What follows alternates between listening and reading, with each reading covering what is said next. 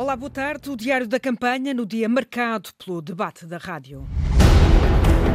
Este é o último debate desta campanha eleitoral para as eleições presidenciais de 24 de janeiro. Eu penso que este debate foi bastante esclarecedor eh, no que diz respeito a uma questão essencial, que é perceber quem é que vai continuar os bloqueios que temos tido na resposta à crise e quem é que está disponível para romper com esses bloqueios e dar as respostas exigentes e necessárias. Depois destes debates todos, porque este é o último, percebi que consegui chegar ao bote caviar. Porque fui ouvido, fui percebido. Mais uma oportunidade para debater, confrontar diferentes ideias, visões sobre aquilo que deve ser o exercício dos poderes do Presidente da República, sobre aquilo que se espera que ele possa fazer para influenciar o curso da vida do país nos próximos cinco anos. E uh, fiquei muito contente por estar ao lado de gente que pensa diferente.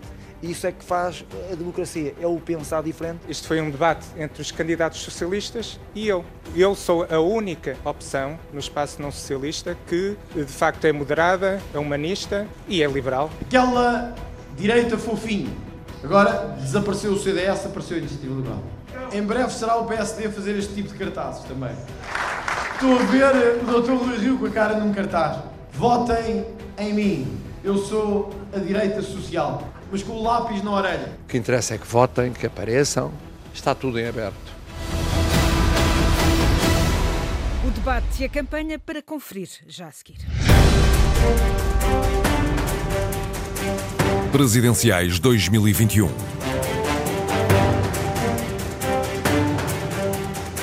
Antena 1. Parceria Antena 1 Renascença TSF. O debate das rádios foram duas horas com todos, menos André Ventura, que não esteve em estúdio por razões de agenda. Mas foi falado com Marcelo Rebelo de Sousa a assumir que vai exigir acordo escrito caso o Chega faça parte de uma solução de governo. Um debate marcado também pelo confinamento e pela pandemia, João Vasco. Foi na rádio que Marcelo Rebelo de Sousa apontou o dedo ao governo por não ter antecipado a terceira vaga da pandemia para esta altura. Houve, por um lado, a não antevisão da terceira vaga no tempo propriamente dito, e houve a sensação de que não iam ser necessários tantos recursos privados e sociais. O atual presidente avançou que os hospitais privados da Grande Lisboa também já estão quase no limite. Já Ana Gomes pediu a participação das infraestruturas militares. A capacidade dos hospitais militares não está ainda a ser totalmente uh, aproveitada. Eu falei há dias no Hospital Militar Central que está fechado. João Ferreira quer mais pessoas no rastreio. Nós percebemos nos últimos dias que há falhas a esse nível. Já Marisa Matias justificou assim a menor adesão dos portugueses ao confinamento. Há muita gente que infelizmente não pôde mesmo parar era a diferença entre poder continuar a ter dinheiro, até mesmo para comer. Tiago Maia pediu maior intervenção dos privados. Um presidente também mais interventivo é identificar que é evidente que era necessária a oferta social e privada de saúde. Vitorino Silva preferiu uma abordagem diferente ao tema. É das poucas coisas que falta ao nosso Presidente, é, é, é o Covid no, no currículo e parece que é o professor doutor que mais testes negativos teve no mundo. Aquela necessidade de aparecer ali, aproveitar-se, eu não faria isso. Sobre a normalização do Chega, Marcelo Rebelo Sousa avançou que se o partido de André Ventura estivesse numa solução governativa, exigiria compromissos escritos havendo dúvidas sobre o comportamento, aí faz sentido haver acordos escritos. Marcelo Rebelo de Sousa acusou ainda Rui Rio de colocar o Chega no polo central da política portuguesa. Já Ana Gomes foi mais dramática. Estamos a falar de um perigo. Viu-se noutras partes do mundo, viu-se no Capitólio. Vemo-lo aqui com ameaças também a jornalistas. Quanto à justiça, quase todos apontaram o dedo a Marcelo por não ter conseguido concretizar o pacto que sugeriu para o setor e o próprio presidente reconheceu que houve muito que ficou por fazer. Nas reações, o consenso dos candidatos foi um debate esclarecedor, disseram todos, sendo que cada um puxou a brasa à sua sardinha. No caso de Vitorino Silva, ao voto caviar. Percebi que não só vou ter o voto de sardinha, mesmo que sem nunca ter comido caviar, consegui chegar ao voto caviar. Porque fui ouvido e fui percebido. Posso levar hoje aquele voto que queria mais. Eu tive 152 mil votos nas últimas eleições e eu acho que neste debate vou conseguir esse voto. Debate civilizado e sereno. Foi assim que Marcelo Rebelo de Sousa viveu este debate e também viu consenso entre os diferentes adversários. Foi muito interessante, foi um debate muito civilizado, muito sereno, sobre grandes problemas do país, que mostrou um largo consenso em pontos essenciais. Todos estamos muito sensíveis a que é preciso vencer a pandemia, é urgentíssimo vencer a pandemia, mas também olhar para a crise económica e social, mas também para a recuperação e reconstrução económica e social, mas também para a maior justiça social. João Ferreira também saiu satisfeito. Bom, acho que foi eh, uma oportunidade, mais uma oportunidade para debater, confrontar diferentes ideias, visões sobre aquilo que deve ser o exercício dos poderes do Presidente da República, sobre aquilo que se espera que ele possa fazer para influenciar o curso da vida do país nos próximos cinco anos. Acho que foi um debate bem conduzido e quero dar também fazer esse reconhecimento às três jornalistas que conduziram o debate. Acho que fizeram um bom trabalho porque permitiram eh, gerir o tempo introduzindo temas diferentes e relevantes, qualquer um deles. Acho que as três rádios estão, estão de parabéns eh, por esta iniciativa. Já Marisa Matias diz que o debate reforçou a ideia de que Marcelo Rebelo de Sousa é uma força de bloqueio. Eu penso que este debate foi bastante esclarecedor eh, no que diz respeito a uma questão essencial, que é perceber quem é que vai continuar os bloqueios que temos tido na resposta à crise e quem é que está disponível para romper com esses bloqueios e dar as respostas exigentes e necessárias ao país uh, neste momento. A pandemia não inventou muitos problemas novos além do sanitário, ela destapou problemas que já existem Ana Gomes, as duas horas de debate souberam-lhe a pouco. A candidata queria ter falado de mais temas. Eu penso que foi um bom debate, foi esclarecedor. Tenho pena que, por exemplo, não se tenham aprofundado as questões económicas, a criação de emprego, como é que vamos criar, emprego de qualidade para os nossos jovens, para aqueles que hoje estão na vida ativa. Tenho pena que não se tenham aprofundado as questões que estão ligadas com isto, que são as questões ambientais, os desafios uh, das alterações climáticas que têm implicações para a transformação da nossa economia e as questões ecológicas, os verdadeiros crimes ecológicos que continuam a ocorrer no nosso país. Já Tiago Maian Gonçalves viu-se neste debate como o único candidato da direita. Este foi um debate entre os candidatos socialistas e eu. Eu vi uma quase fusão entre Ana, Marisa e João, o, naturalmente o grande candidato socialista Marcelo Rebelo de Sousa e o candidato do povo, mas que também se afirma socialista, Vitorino Silva, eu era a única opção alternativa a tudo o que estava a ser dito. Foi o último debate desta campanha, numa parceria da Antena 1, Renascença e TSF. Presidenciais 2021. Antena 1.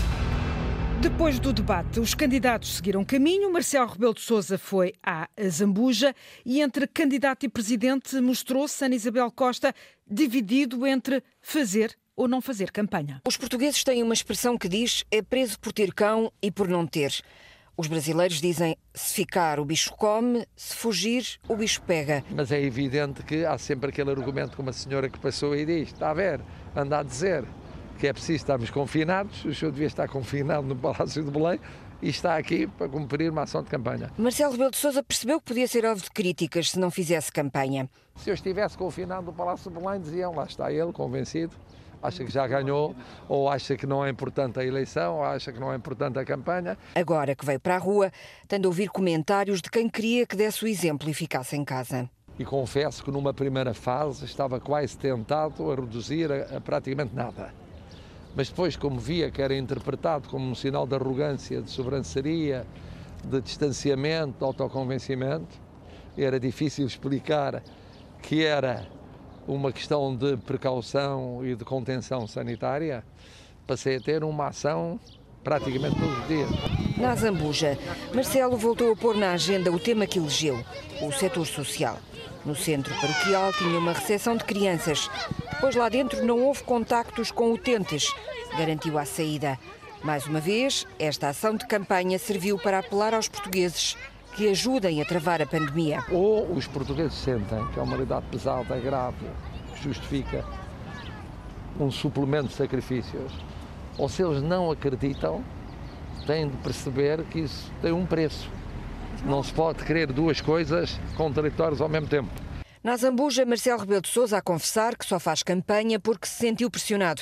E assim, o candidato divide as tarefas de presidente com as de candidato até quarta-feira, quando seguirá para o Porto e para Celurico de Basto. André Ventura, que não esteve presente no debate por razões de agenda, está em Viena do Castelo. Depois da polémica do jantar de ontem à noite em Braga, insiste numa campanha feita à mesa. Hoje foi almoçar a Viana do Castelo. E apesar de não ter estado uh, neste debate da rádio, já reagiu, acusa Marcelo Rebelo de Sousa de cobardia por preferir a extrema-esquerda aos partidos de direita e de caminho, André Ventura desafia Rui Rio a reagir ao lembrar que Marcelo não pediu um acordo escrito para a chamada geringonça Madalena Salema. Marcelo deixou de ser o candidato do PSD. Hoje é o candidato de António Costa, afirma Ventura. A conclusão surge depois de Marcelo Rebelo de Sousa ter dito que exigia um acordo escrito à direita se houvesse uma maioria com o Chega. É que Marcelo confia mais na extrema-esquerda do que confia nos partidos de direita em Portugal. E Ventura desafia Rio a esclarecer de que lado está. Por isso, eu não sei onde é que está Rui Rio hoje, mas sei que tem que vir a jogo nestas eleições. Porque não basta ficar em casa. Não basta fingir que nada se passou hoje. Quando um presidente diz que basicamente não vai permitir nenhum governo de direita nos próximos anos, a menos que cheguem a um entendimento escrito. E isso até seria admissível por Cavaco Silva, que exigiu um acordo escrito à geringonça. Mas não é compreensível por Marcelo Rebelo de Sousa, que basicamente disse que para a esquerda tudo é possível, mas para a direita só com regras muito bem definidas. Ventura não desiste de reunir à mesa com os apoiantes. Depois de ontem, num jantar-comício, hoje foi ao almoço em Viana do Castelo, com os jornalistas do lado de fora e longe da porta do restaurante. Do jantar de ontem à noite, que juntou 170 pessoas, há ainda um comunicado da GNR, divulgado esta tarde, a garantir que acompanhou a realização do evento. A GNR esclarece apenas que identificou o proprietário do restaurante onde decorreu esse jantar. João Ferreira foi a uma escola de Lisboa para passar a mensagem de que só é possível investir na escola pública com a valorização de quem nela trabalha, professores e assistentes operacionais. É o que fica no caderno de notas da jornalista Carolina Ferreira. Na Escola Artística António Arroio, em Lisboa, João Ferreira conversa com trabalhadores da educação. Assistentes operacionais são 23 para 1.300 alunos. Agora eram necessários o reforço, já era antes, mas agora ainda mais, porque vocês têm que manter os planos de contingência sim, sim, sim, e o, o, funcionamento correto desses planos de contingência exige o pessoal. É aí que se nota ainda mais ainda o pessoal mais. que falta, não é? João Ferreira recupera a ideia de que faltaram afetos de Marcelo Rebelo de Sousa para os professores e sublinha os problemas da profissão. E os professores têm sido notoriamente desvalorizados nas suas condições eh, de trabalho, de carreiras, de salários. Isto levou a um problema grave de perda de atratividade da profissão que levou a que hoje, por exemplo, em Lisboa, nós tínhamos corrido praticamente todo o primeiro período, faltando em muitas escolas, em várias disciplinas, professores. Houve crianças que não tiveram aulas durante praticamente todo o primeiro período.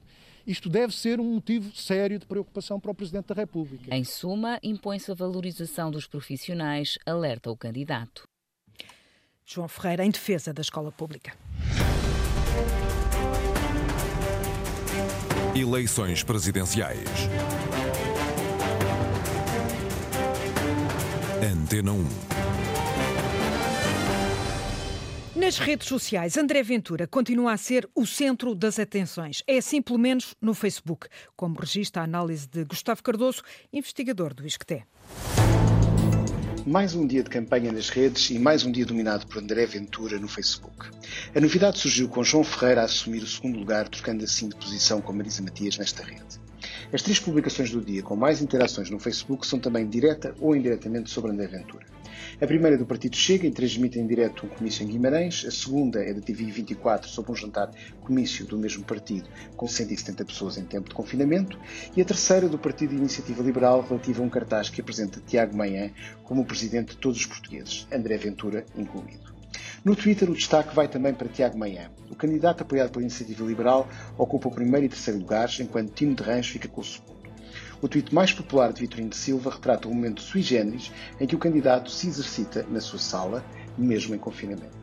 A liderança no Instagram foi disputada a quatro desta vez, em parte devido à intromissão de Tiago Maia na habitual luta a três entre Marisa Matias, Ana Gomes e João Ferreira. Nesta campanha, o padrão parece mesmo ser o de no Facebook termos um domínio de André Ventura, no Instagram um domínio dos candidatos à esquerda, Marisa Matias, Ana Gomes e João Ferreira, e o Twitter é um espaço em disputa diária. Mas importa sempre lembrar os candidatos e as suas equipas nas redes sociais que likes e partilhas não são votos. O essencial deste dia, marcado pelo debate da rádio a quatro dias do final da campanha.